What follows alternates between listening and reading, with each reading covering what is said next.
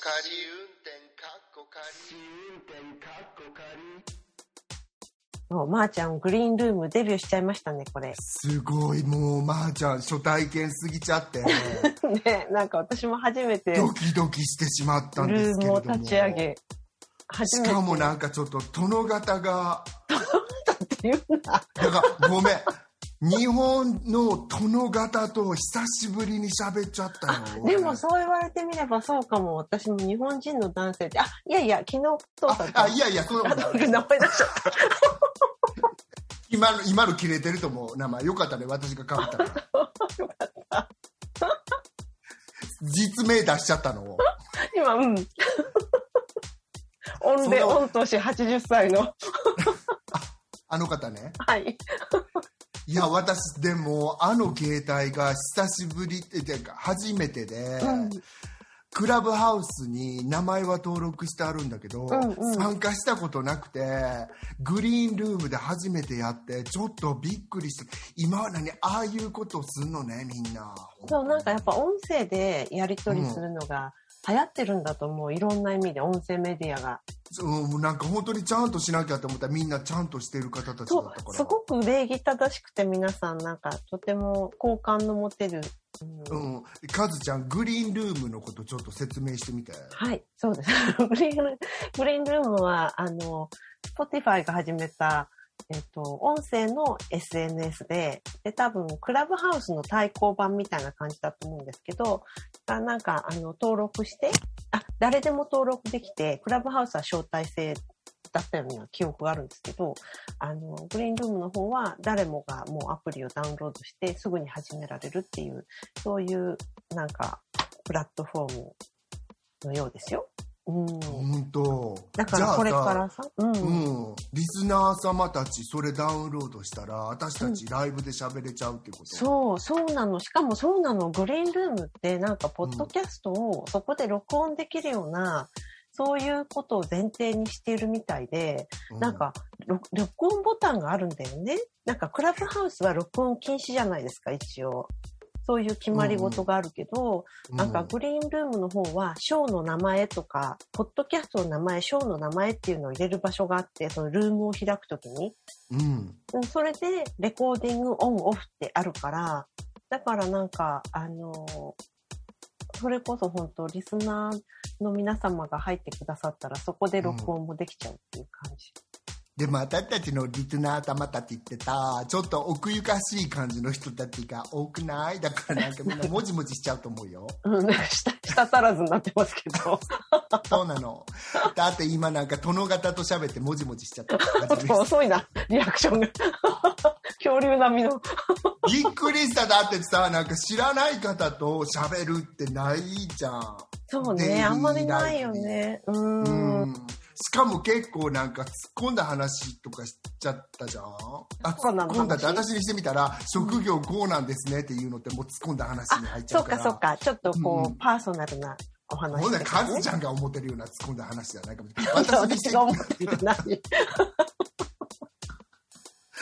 なんだけど、うん私はなんかああそうかそうかプロフィール書いてあるもんなとか思いながらそうそうそうそう。なんか面白いなと思って。うん新しいねいろいろ考えるねみんな地ね球の人たちは、本当うん。でもなんか楽しく使っていけたらいいですね。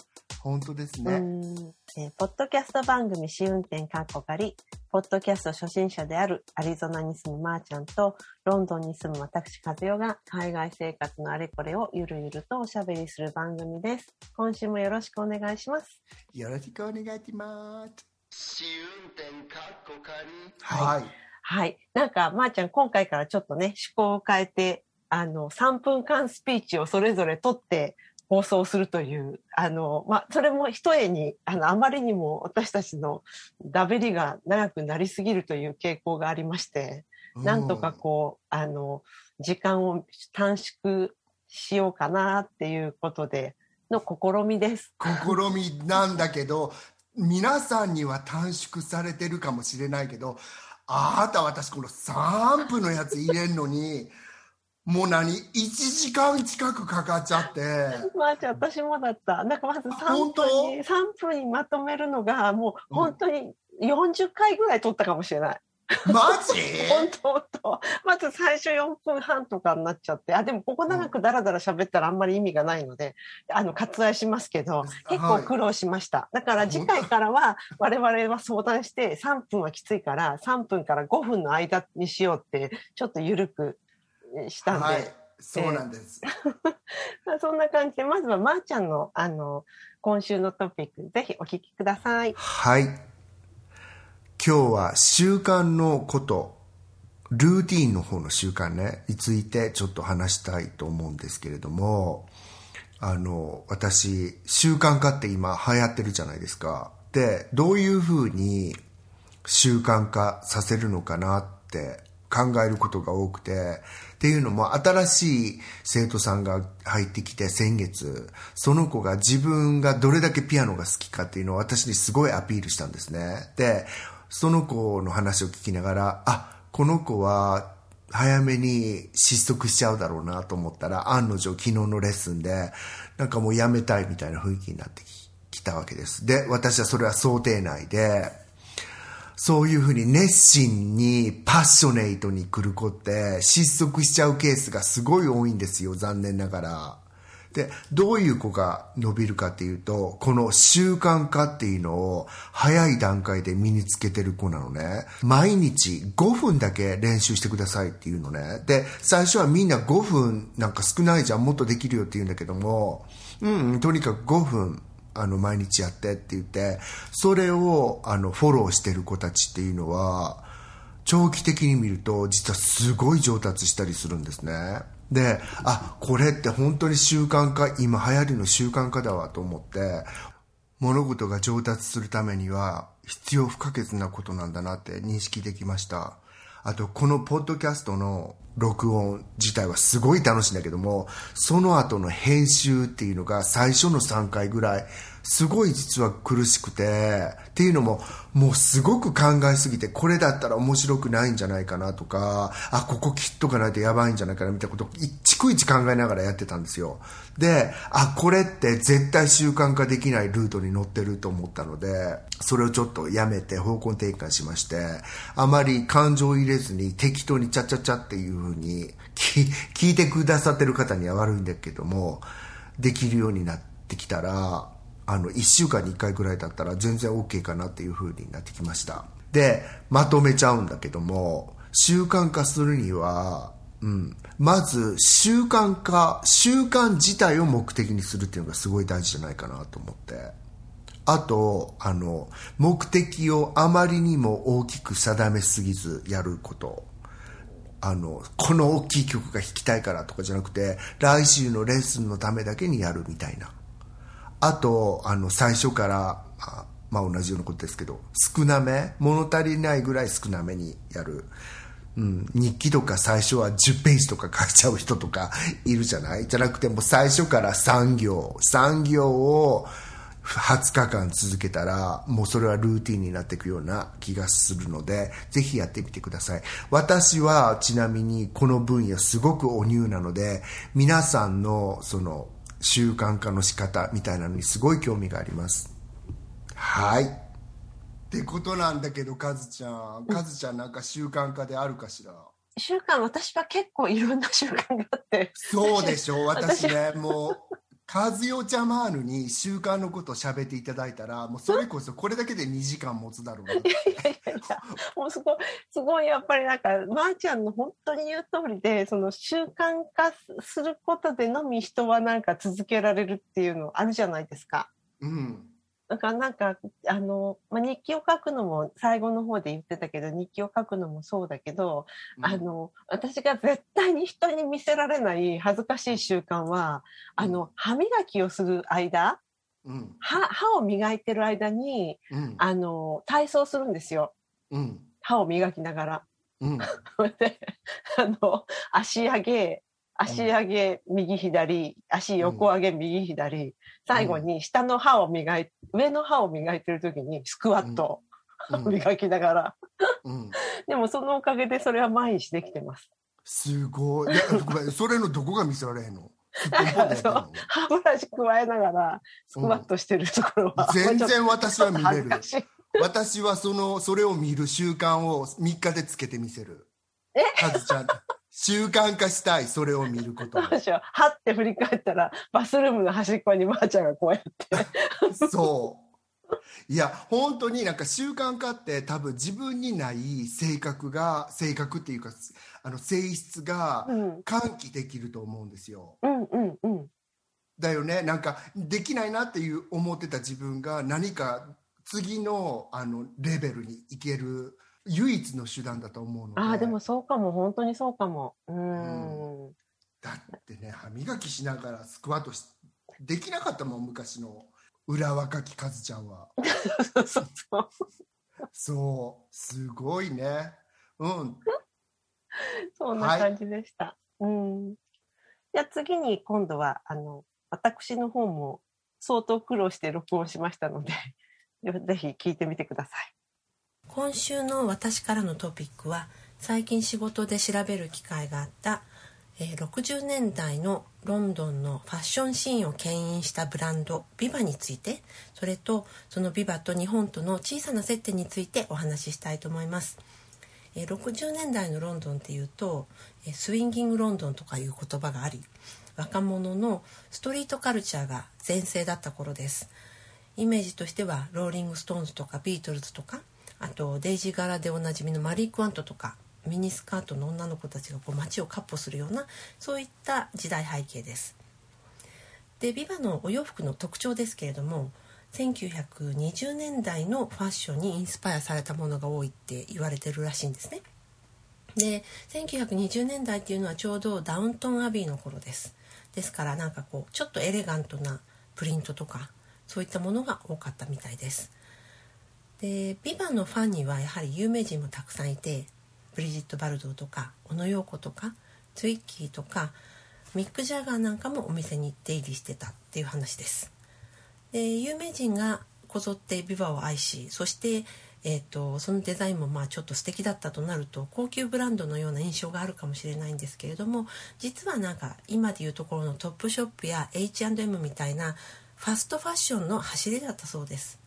ですからまあ量産型で価格帯も他のお店に比べて5分の1からまあ半額ぐらいで、えー、と人気が出るのもまあ当然かなという感じですよね。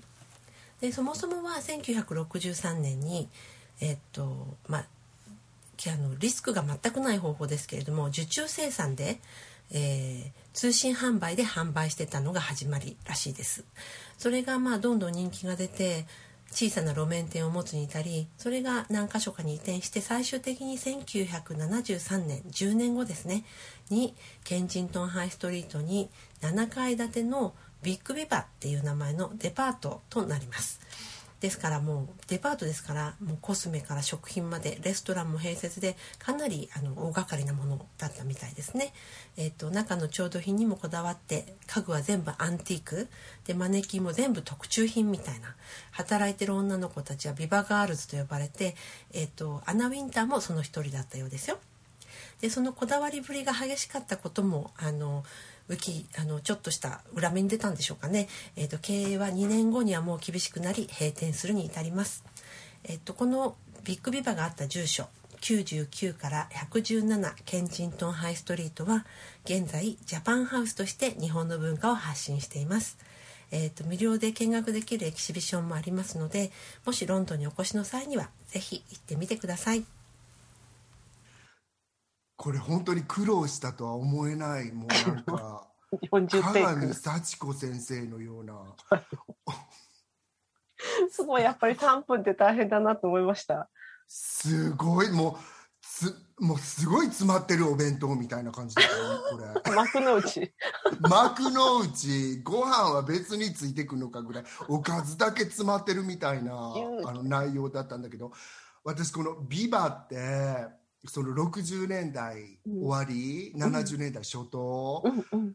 その人たちってさその頃ビバの洋服を買ってあの楽しんでた年代って今さ多分70代から80代半ばぐらいまでじゃん。ねそうそうそ私ロンドンにいた時にこの年代の人たちのおしゃれには若者なんかかなわへんなそこのあのファーストファッションのやつらあ、まあ、それもファーストファッションかもしれないけど、その年代が大英帝国一番おしゃれだよね。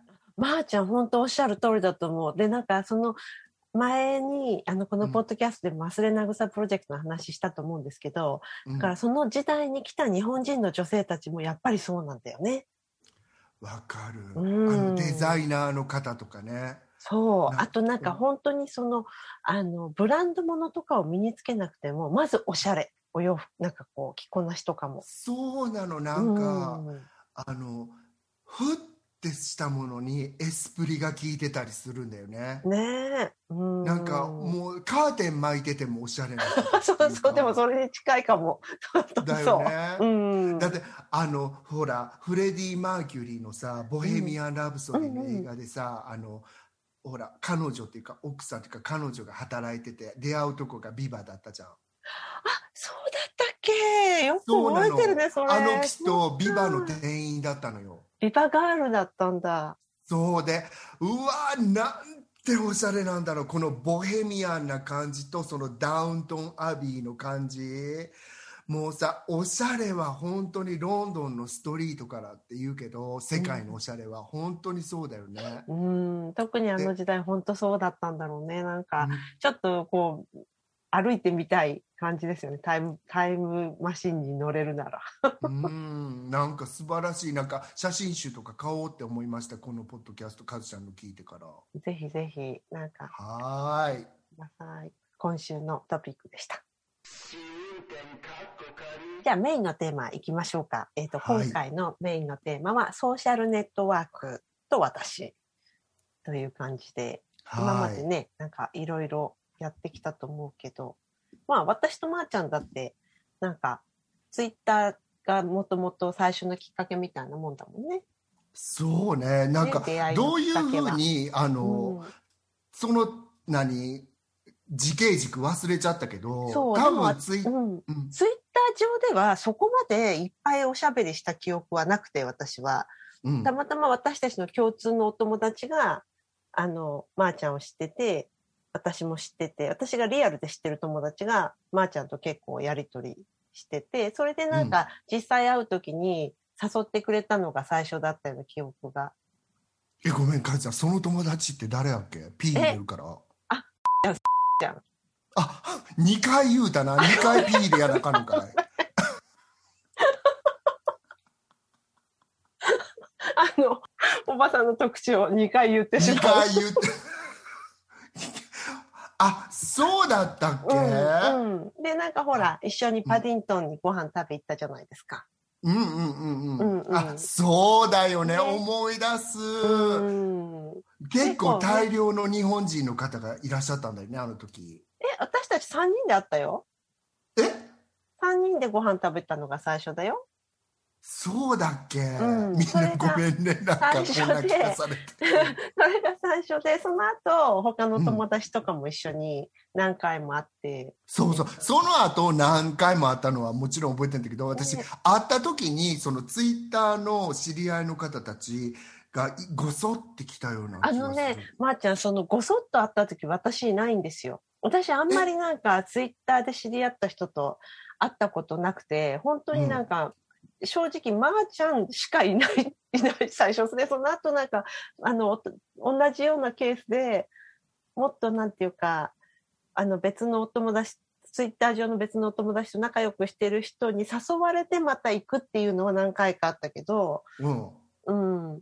いや実私も初めてお会いするした人たちっていうのは一回その、うん。私が覚えてカズちゃんの忘れちゃってたけど、うんうん。その後一回ぐらいしかないよそうなんです。あそうなのそうなの。で私はなんかあのあんまりデジタルで知り合って、うん。生の実像に会ったことがなあんまりなかったから、うんうんうんいやあるけどなんかあ今ちょっとぶっちゃけ言っちゃうと、うん。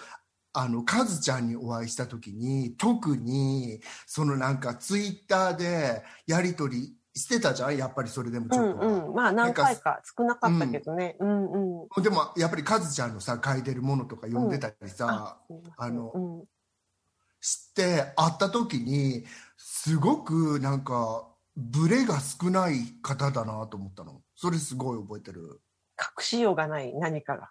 なんかって、ほとばしる何かが。ほとばしる何かっていうかあの ピントが合ってた感じがするね、なるほど。驚きが少ないっていう感じのね。そうなんか読んでた方がそのままいらっしゃったってそうじゃない場合もたまにあったりするじゃん、あるよね。あるよね、実際ね。うん。そうなんかだからな実物を知ってると、あ、この人もツイッターの上ではこういう感じなんだっていう時も逆もあるしね。そうそうそうね、それもあったりするまあそれがさなんか面白いっていうかだからサイバーの世界があるんだと思うけど確かに。うん。もう私なんかニューヨーク時代にさなんかツイッターじゃないんだけど、うん。あのそのちょっと出会い系の、うん。うん。で会った時バーンって会った時に私写真とかも渡してあったのにこんなのポッドキャストでするかって感じだけどこの話、会った瞬間その男性の方がなんか想像してたのと違う。僕はね侍顔が好きなんだよ。え？こんななんか丸ぼちゃいのが来るって思ってへんかったみたいな感じで。えー？みたいな。それは容姿の問題が最初容姿の問題で容姿のこと言ってくるわけですかそうです。ひどいね、なんか。ひどい悪かったなとか思って なんかその経験があるからもうそういうのすごいやあんまりみんなやってるけど最近の人たちって、でもうんなんかそれでちょっと怖くなっちゃってなんか侍顔ってどんな感じやろう。なんだろう、そんななんか。さ三船敏郎さんみたいなのおらへんよ今とか思って。あそこ、そこに直れバサッって、なんかその、そうだからまあその辺どうせ、うん。どうせその辺を想像してたんだと思うんだけど、まあその想像と違ったものが現れる。現る現る、うん、ですごい出されるみたいな。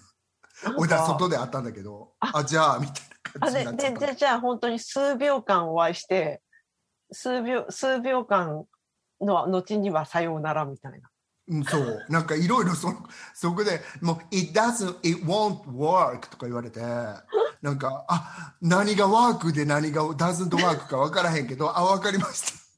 だって私はなんかすごくなんかそっち系の友達が欲しかったからそれで会ったんですけどあなんか「it won't work」だったらいいです。あのどうぞあの容姿で判断なさってと思って。そうよね。なんかこっちからなんか引き止める理由も一つもないですって感じよね、なんでもそれもさソーシャルネットワークの今考えたら一個だなと思ってさ、なんかサイバーのうーん。そう。でなんかほら趣味の趣味のなんかソーシャルネットワークとかも結構その趣味のそう趣味なんて言うんでしたっけ？そういうの。出会い系じゃなくてうん。なんかミートアップミートアップとか。ああえサイバーの中でやってても。最初そう最初サイバーでやりや,、うん。あのやり取りしてそれであの外でなんかカメラの好きな人ばっかりそういうお話とかじゃーってしてて、じゃあ来月の何日に撮影会しましょうって会うとかそういうようなのとかも結構それ世界的にいろいろあったはず。うん全然もうなんか侍顔じゃない？私はどこに出てもダメなんだなって。きっとなんか違う目的でいても侍顔じゃないですねって言われたらえキューってなっちゃう。尻尾巻いて急だったからもう本当に最近までだからカズちゃんに会うまでそういうふうに人と会ったこと本当にないです。あのロンドンで、うん。あの SNS で知り合った人たちと会会う以前にや会ったことなかったですよでも確かにそのミクシーとかってみんなやってたけど、あれはなんか実際のお友達最初多かったよね。そんなことない。ねそうそうそうそうそうだよね、うん。でなんかそこから派生しちゃうけどそのその実際の友達とそのミキシーの時ってうんうんすごく実際の友達だったから心地よかった部分っていうのがあるじゃん安心してたっていう。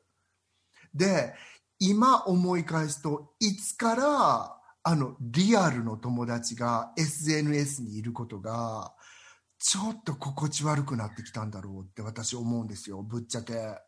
あの、その、その感じすごいわかるかも。だからなんか、あの、あの、朝礼の時に校長先生が壇上に上がる、あの壇上に立ってものを喋ってるような気持ちになってき,、きたっていうのあるよね。なんかこう、みんな知ってんだけど、すごい、うわーって自分の知ってる人がわーって目の前に、その親しさの度合い全く関係なくいろんな知ってる人がいっぱいいて、そこに。うんうんうんそれで特定の人だけに声を届けるんじゃなくて、みんなに聞こえるようにそこでご挨拶しなくちゃいけなくなっちゃったような、そういう感じはないですか、そうねまさにほん私、Facebook がやっぱりそういう、もう本当に知ってる人が、いろんな知り合いで、しかもその親しさの度合いも全く違う人たちが、わーって皆さんいらっしゃるから、そうなの、うん、私こういうことがあったわけ、うんうん。あのね A さんっていう友達がいる、うんうん。いたの。で A さんがフェイスブックでもうさ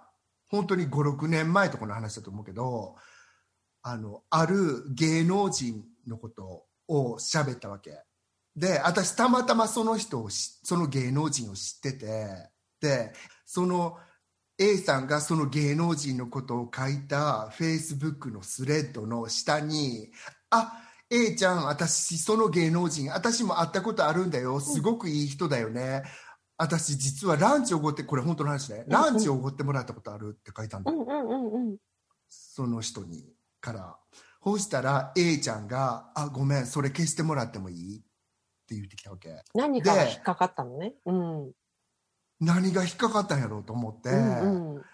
でも何かが引っかかったんやろな、うんパーソナルの領域私が壇上のせ A ちゃんに手挙げて「あちょっと A ちゃん私この人とランチしたことあるかも」って言っちゃったのが多分いかんかったんやと思うのね、うんなんかその気持ちちょっとわかるじゃん自分よりも、あの、その人に近づい、近づいたことのある人の声がわって上がったのが嫌だったのかな。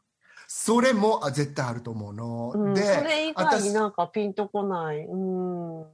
でもそういうなんかちょっとその精神作用みたいなものっていうのって、本当におもんぱかれきれないとこがあるじゃん。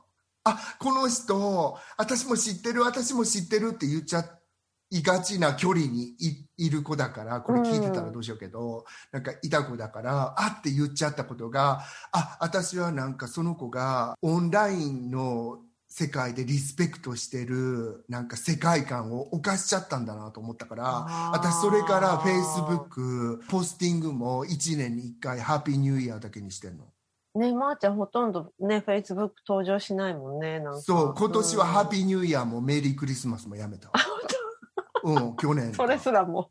うん。だからなんか知ってる人たちがいるとこでこの私が知ってる人たちのあのルールを犯しちゃったらダメだなっていう恐怖感みたいなもんがあるでもなんか、確かにあの、フェイスブックの、あの、なんていうの、無差別感というか、あの、そういう状況の中で、あの、コメント欄ってすごく微妙な時があって、本当に。私も一回だけ誰かが書いてた、なんか誰かがなんか面白おかしく拾ってきた、おそらくグラフィックデザイナーさんのなんかこう、苦労みたいなやつを、こう、揶揄したような、うんあの、グラフィックデザイナーさんが自虐的に、これだけこういうグラフィックデザイナーという仕事は、クライアントに、あの、悩まされながら生きていく、それが私の仕事的な、多分そういうなんか、絵だったのか、グラフだったのか、そうそれを多分私、リポストしちゃったんだよね、その時に。うんうんうんで、それはまあ私の友達のグラフィックデザイナーさんが挙げたやつだったと思うんだけど、そうしたらなんか営業かなんかの仕事をしてる全く関係ない、あの、別のところの友達が、その人はデザイナーの仕事のことをディスってきたんですよ。なんかデザイナーってこういうことで文句言いやがるよなみたいな感じの、そういう風な。で私それがすごい嫌で、で、コメント欄にそれ書かれちゃったら、友達のデザイナーさんだってみんな目にするじゃないですか。うんなんか、それでちょっと申し訳ないけど、それ、私削除しちゃったこと一回あります、やっぱり。いやもちろんそうだよねもう、うん私それを言い始めたら本当に枚挙にいとまないよそんな感じだった。まあ、いや、糸間はちょっとつくかもしれないけど、もちろんその経験はありますよ。なんか、うんあと、なんか、私がその、あの、デザイナーさんの立場になったこともあるし。あ、そっかそっか。なんか、その、と友達のコメント欄で、うん、自分の立場の人がディスられてるみたいな感じね。そう、うんうんなんか、あ一個思い出したのあるけど、なんか、ある人がそれを、そのゲイの、私、なんかちょっとそれを匂わせるようなものをリポストしてくれたんだけど、うん。うんその子は悪気ないじゃん、カズちゃんの立場の子は。うんうんうん。そうしたらその下になんか、そういうやつらの存在が分かんないからって書いてきた人がおって、それだったらまだ私さ、ぐらいで終わってたのに、うん。その下にそのリポストした私の友達すなわちカズちゃんの立場の人が、はいはいそういう人たちだって生きていく権利あるんだよって書いたのもうドツボでしょ？おい、おい。あドツボじゃん？だからも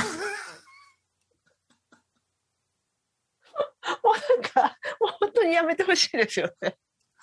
で私それが昔はさツイッターでもあこの人このリプライあこれ私喋れる時が来て嬉しい。なんか声っていいよね。なんか悪気私悪気ないから本当にこれ言うの。うん。なん、かあるリプをつけた人にこの人このリプ困っとるんちゃうんやろかなみたいなのって昔はすごいあったじゃん。あったあった。結構ありましたよね。うん。でしょ、うんみんなその周りの人たちがフリーズしてるであろう。ハラハラしながら見守るみたいな。そう最近さ著しく減ったような気がするんだけどそれは見てないからじゃない？そうなの？うん。なんかそれが起きるのって、あ、わかんない、まー、ちゃん。よくわかんない。私はなんかまずツイッターもすごくなんか幽霊部員的な、あのなんか、なんて言うんですか？火炎瓶を投げるだけ投げて、その後見に行かないタイプだから、そんななんか、ツイッターももう全然なんていうか、人と密接に絡むこともしてないし、Facebook だって全然ほぼ見てない状態なので、うんだから見てないんじゃないかなっていう気がしてたんだけど。本当、うん、いや昔は多分ちょっと多かった気がするんだよ、ね、今よりも？お作法がみんなちょっと身についてきたのかしら？私のフォロワー様様たちが、うん。態度を改められるのか。ど何何様？フォロワー様ってそこだけ様ってもんじゃない。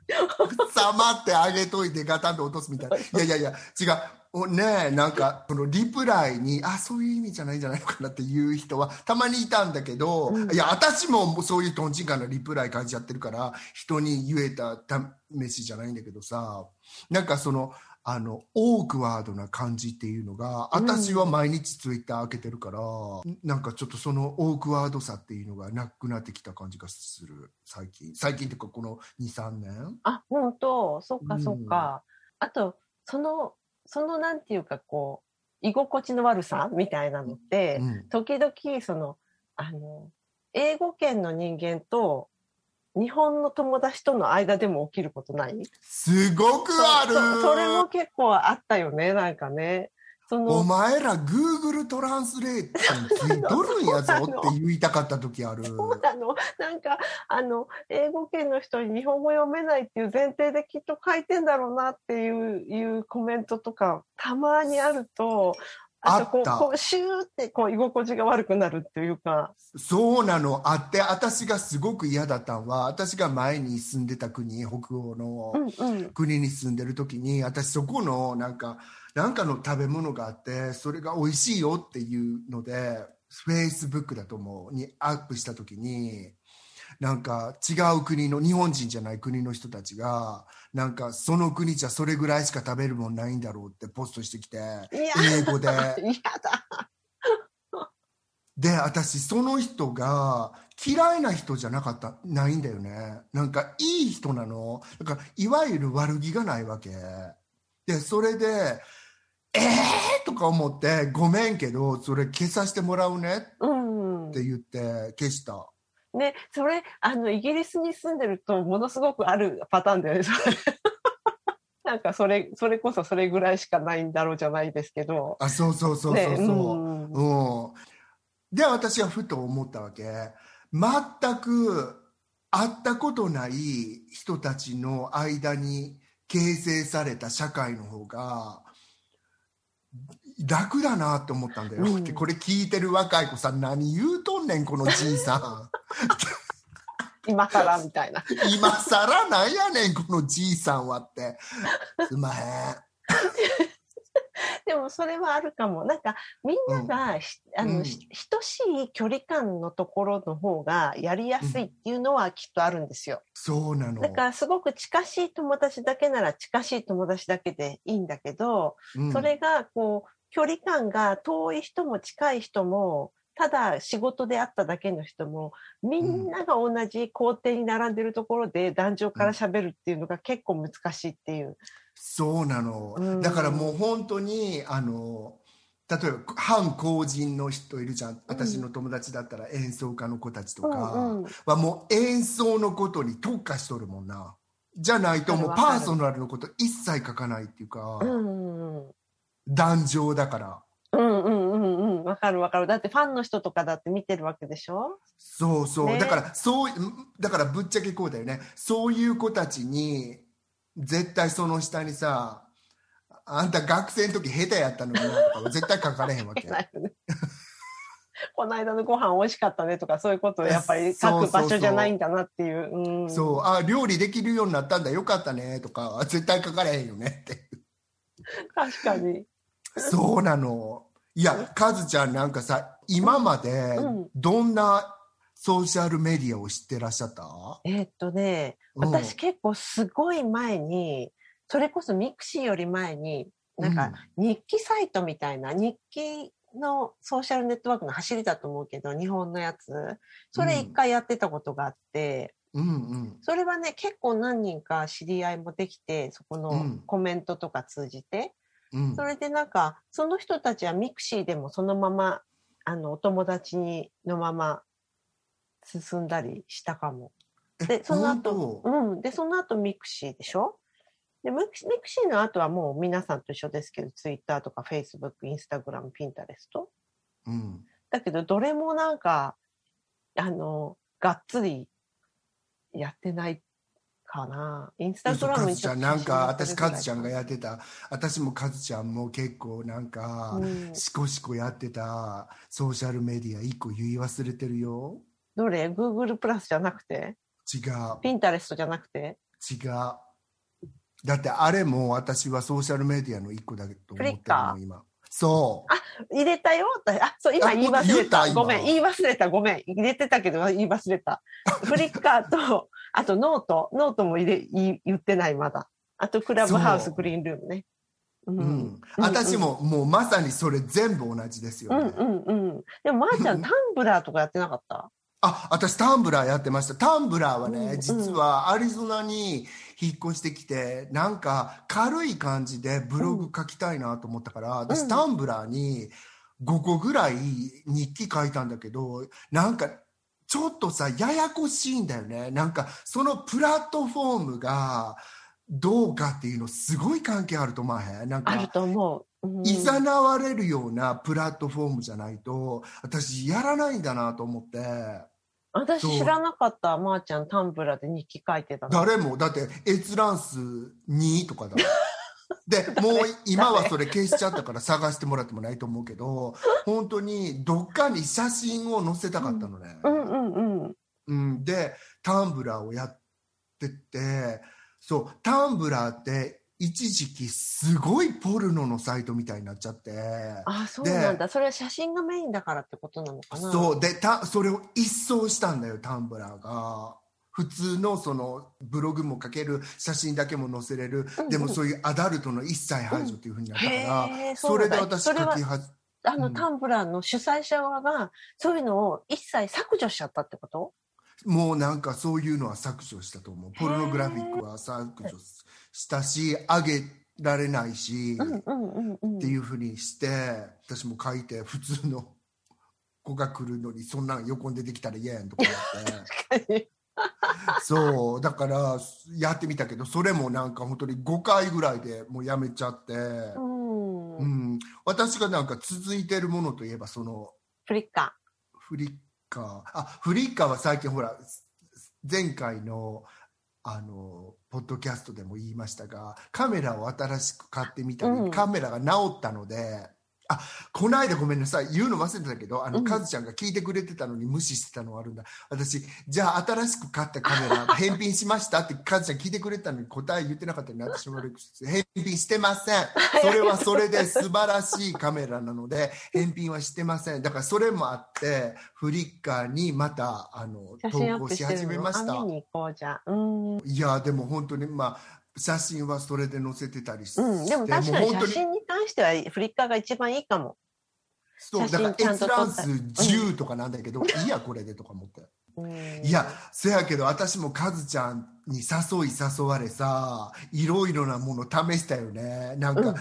あのスナップチャットとかもさカズちゃんがスウェーデンに遊びに来てくれた時 やってみたじゃん。そう、あれ私、まー、ちゃんが教えてくれて入れたけど、あのあ、あそこで遊んでる間、遊んでる終わったら、速攻消したかも。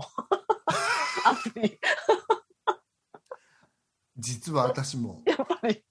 うんなんかおじさんはくんな的なさなんか雰囲気あったし多分私は全然ついていけませんでした。あとでもまあ私ももちろんそれが、でもね、なんか、うん昔、昔って言ってももう本当、あれで、5、6年前かな。うん5、6年前に、あの、なんかイギリスの政府観光庁の企画した、あの、うんプレスツアーみたいなのに誘ってもらって行ったら、周りに結構、いわゆるインフルエンサーの人がいたんですよ、いっぱい。いろんな国から来た。うんで、その中の一人、あら、えっ、と、アラブ首長国連邦、あれ？サウジアラビアか。うん。サウジアラビアから来た、うん。あの、インフルエンサーの男性が一人いて、うん。彼が言ってたのは、あの、湾岸地帯、当時だよ。当時は湾岸地帯はもうスナップチャット、スナップチャットでいいんだっけあれって。うん。スナップチャット、スナチャそれのもう、あの、一人勝ちだったみたい。へえそう湾岸のあのエリアは、とにかくスナップチャットが一番使われてるって、その時言ってた。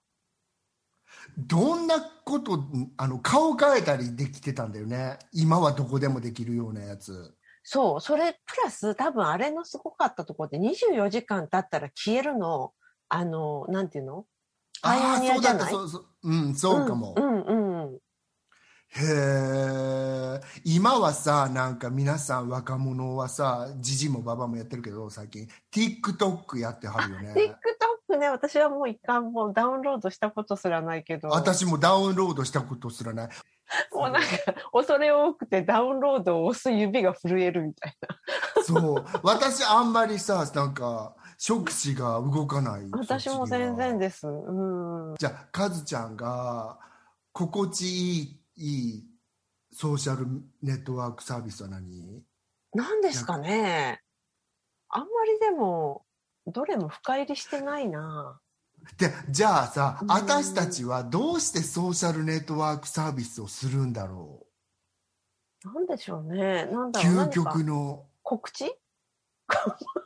私でも告知なんかしてだけど本当にありがたいことにやっぱりほら前回の忘れなぐさプロジェクトのボランティアのね、募集とかにしたってあの、うんツイッターに出したことであのすごくあ貴重な人から声かけていただいたりとかもあったし、うんうんだからそういうなんか広く広く人に声を伝えたい時にはとっても有効ってことだよね。うん、あとやっぱり私たちの年代でしてる人たちってなんかちょっとね世界世界観が合う人がいるじゃんうん全員とはもちろん合わないんだけど例えばほらカズちゃんがさなんか介護のことを書いたら。うん、なんか日本はそうなんですねって書いてきてくれる確かにそう本当人そう勉強させてもらえることもいろいろある。私勉強になったことっていうかそのさなんかあ私もそう思います的なやつってすごくなんかある意味あの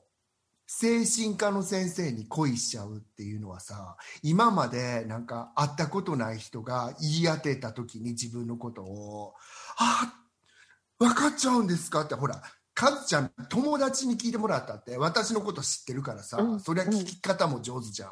でも全く会ったことない人にバッチリさ言い当てられたりさ特になんかその話を聞いてくれて読んでくれてバンってこう言えて妙な答えが返ってきた時にあ読んでくださってるんだなって思う時ってあるよねあるある。うん。分かってくれた。みたいなね。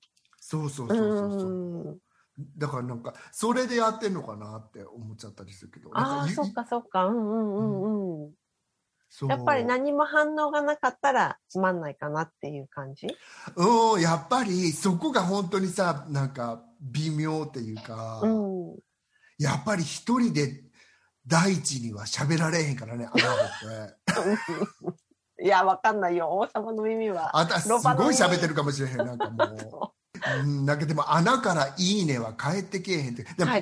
いね」も別にいらないいらないって言ったらまた語弊あるけど、うんうんうん、なかったらなくても、な、それが欲しいからといってやってるわけじゃないっていうことだよね。そう、だからなんか、あの、あまり、今最近私実は I have to confess だけど、うん、なんか、試運転を聞いてくれてる人の数を気にするようになっちゃった。ツイッターはあんまり気にしたことないのに。あ、うんうんうん。私もこっちのプロジェクトの方はすごく気になります。あ、本当？うん。まあ私はこれしかプロジェクトない人生やからさ、これ気にしてりゃいいんだけど。いやいや、なんかほら、自分の、自分の SNS とかは、自分のだから、自分はプロジェクトじゃないから。うんうんうん、そんなに気にならないっていうか、まあ、悪ければ悪い。なんかみんなからすごいこう、ソース感にあったりとかしたらそれは悲しいと思うけど、うん、そんなことでもない限りは、そんなになんか、あの、ただ存在させてもらってるだけでそれでいいやって感じだけど。すごいなんかどうしてたもう。だけど、あの、試運転、このポッドキャストの方は、やっぱり反応があったらとても嬉しいし、うん、たくさん人数が伸びればものすごくありがたいなと思うし、なんか、うん、そういう意味で、やっぱりプロジェクトとして気になりますよね。そうよね。うんもうでも私もなんかこの声っていうのを出すのに前はすごい抵抗があったんですよ。でも今さなんか文章と声を出して、まあ、顔もどっかに探したらあるかもしれんけど、うん、声まで見せるっていいなって思ったんです、うん、かなり近いところまで来る感じありますよねうん、ね、あと全部出しちゃったら、またそれはそれで誤解を得るっていうか、うん、その先を詮索されちゃうような気がするんだよね。だからなんか、うん、なんか確かに声だけってラジオ世代私たちみたいにラジオってもっと、うん、もっと素な感じがししますもんね。素な感じ。うん。ソーシャルネットワークが出始めた頃ってやっぱりその現実リアルとのさそのギャップに悩んだっていうかやっぱりこれってアメリカのものじゃないのってすごく思ったんだよね。アメリカの文あ本当、うんうんうん、アメリカの文化にいる人たちがアメリカ人だけでやってればいいことじゃないのって。だってその聞いてもないのに意見をバンって言ったりさ。でその意見が良かったらさなんか君何言ってんだとかさなんか私もそう思うとか、うんうん、そういうのがさカジュアルなあの状態でアメリカってあるじゃん、うん、平たいのね。私試験ですけど、うん、でやっぱりそれが結構なんか日本人とか他のヨーロッパの奥ゆかしい人たちにはちょっと合わないんじゃないかなと思ってた時期があって、うん、今はでも結構なんかみんなそれにも慣れてきたよなと思って。確かにね、なんか日本人の日本のそのソーシャルネットワーク使ってる人の間でもやっぱりこの、うん、なんかちょっと行き過ぎちゃうとなんだけど意見をねお互いの意見を交換したりとかそういうのを割と活発にしてる人もいっぱいいるもんね。うん、うまく有効利用してる人たちとかそうそうそうそうそれだったらもう鬼に金棒だなと思っちゃう。うん。うん、本当本当。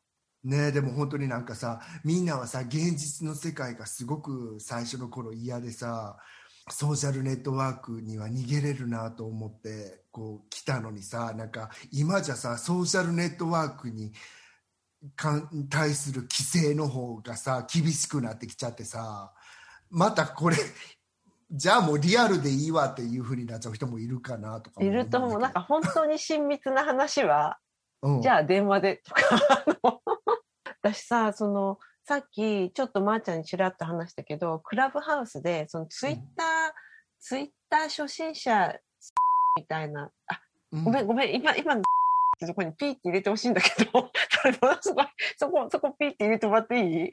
うん、すいません。ピーって入れるけどさその後何回もその単語言わんといてねカズちゃん。ピーピーピーピーっていうところに入れといてね。またなんか、ああの、ま、あの、ツイッターの、そのうんフォロワーさんを増やすっていう目的の、あの、ルームがあったんですよ、クラブハウスで。うん。で、それがまあ結構、その、例えば、それ、そのデータ的にはすごく面白いことをお話しされていて、うん。で日本の人たちに向けては、この時間帯、この時間帯、この時間帯にツイートするなら、この時間帯にしなければ伝わらないとか、うん最低でも1日300いいねをしなきゃいけないとか、うん。で、で、その闇雲にしてもダメで、こういうふうにそのいいねをしましょうとか、あの、そのアナリスティックを開いて、うんうん。あの、これとこの数字をこういうふうにしたら、あなたのこのツイートの評価が出ますとか、そういうのはすごく面白くて興味深くふむふむって聞いてたんだけど、うん。あの、あなた、その、その、その中で、一人、この人のツイートがとても美しくて、あの、ものすごく人気があって、あの、この人があなたのツイッターのツイートを添削してくれますみたいな感じの、うん。あの、方うん。が出てきて、その方のツイート読んだんですけど、私、うん。ううんん、すごいいけすかなくて。大丈夫カズちゃんこれ言ってもどうしよう。やめた方がいいかな。で言ってもうなんか私カズちゃんのそういうのが一番なんか美味しいのでも、美味しいの私の試験です、これはあくまで。ものすごく、なんていうか、上からで、あの、うんその哲学を語りまくってるんですけど、いろいろ。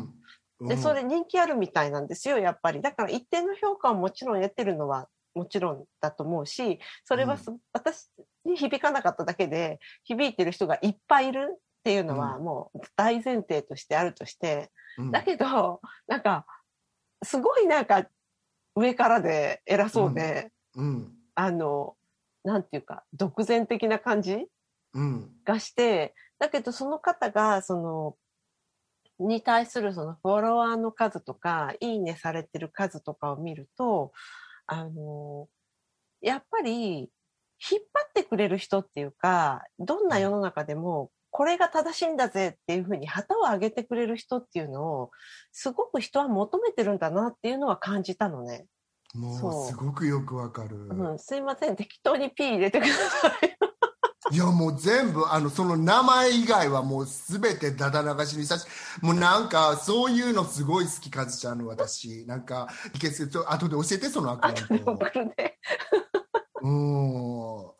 私たちさ SNS って言っちゃうけどこの SNS ってアメリカ人とかイギリス人には通じないんだよね、あ、そうそうそう、言わないよね。確かに。うん。みんなさなんか略してさなんか LOL とかさなんか使ってるくせにさ。そう。SNS っていうのは言わないよね。ソーシャルメディアって絶対言うじゃん。うん、ソーシャルネットワークとかソーシャルメディアとか言うよね。うん。うん。そうだから SNS って人にどんな SNS やってんのって言っても誰も分からへんもん、あ、本当？私そういうふうに聞いたことなかった。うん、そう私使っていいのかなと思ったら誰も SNS っていうふうに略して使わないって。うん。すいませんカズちゃん。まとめようとしてた？ごめんね、うん、あの、うん、半ばまとめようとしてた。うん、半ば。まとめて半ば。なんか、私が一個思ったのは、その、うん。ソーシャルネットワークで、無理して人をフォローしたり、不快だと思う人のことを読まないってすごい重要だなって思ってて、それが結構ストレスになっちゃう人もいるじゃないですか。うん。うん。本当そうなんですよ。うん。本当そうだよね。でも、うん。私らのさなんか特性としてさこうやって書いててもこの方実はいい人なんだろうなとかさ、うんうん。なんかそういうのが実はリアルはとかいうの考えちゃうからそうなんだけどもうダメよね。なんかそこで不快だったらバッサリっていう方あがいいとそう思うそう。なんか今はほらミュート皆さんしてると思いますけどもう気軽にミュートとか使った方がいいと思うんですよ。うん、私はあんまりミュートはしミューああしてるか？してるなしてますあもう誰って別に告白しなくていいですよこの場で。それでなんかその無意味な無意味なコンフリクトを引き起こさなくていい。なんかもうすごくなんかあそうなごめん。もうなんか現実とパブリックの境界がないポッドキャストやからいつもの調子で言ってしまいそうになっちゃった ってなんか。おって。そうです、うん、でもみんな本当に最近私らが言うまでもなく、できてるような気がする。そうだよね。主そうですよね。きっと、なんかうん。私みたいな、そんなほとんど使ってない人間が 今更声高に言うことでもないですよね。うん、うん、でも ほら私たちの年代はさって言っちゃうけどやっぱりちょっと戸惑ってる人も私いるから、うん。で、あとあれですね、あの、グリーンルームに登録されたらぜひ、私もまーちゃんもいますので、そうじゃあクラハにもみんなあみんなじゃない私いるので、私もいます、一応。一応。うん、はい。よろしくねって感じです、お願いします。はーい。では、天気予報いきますか？まーちゃん、はいそんないかがですか？ツーソン。カズちゃんごめんなさい日付よろしくお願いしあ、まあすみません。いつも忘れちゃう。ごめんなさい。2021年6月25日から2021年7月1日までのお天気です。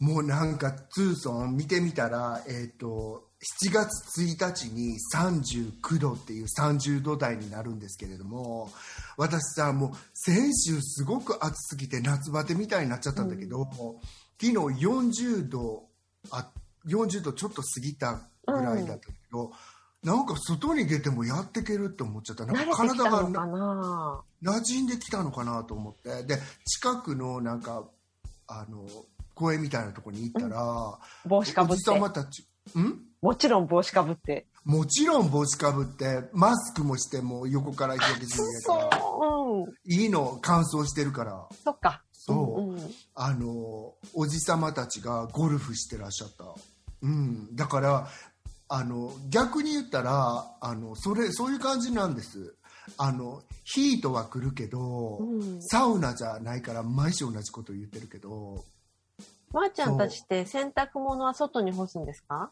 外私は外に干してるでもカラッカラになる。カラッカラに30分でカラッカラになるからすごい。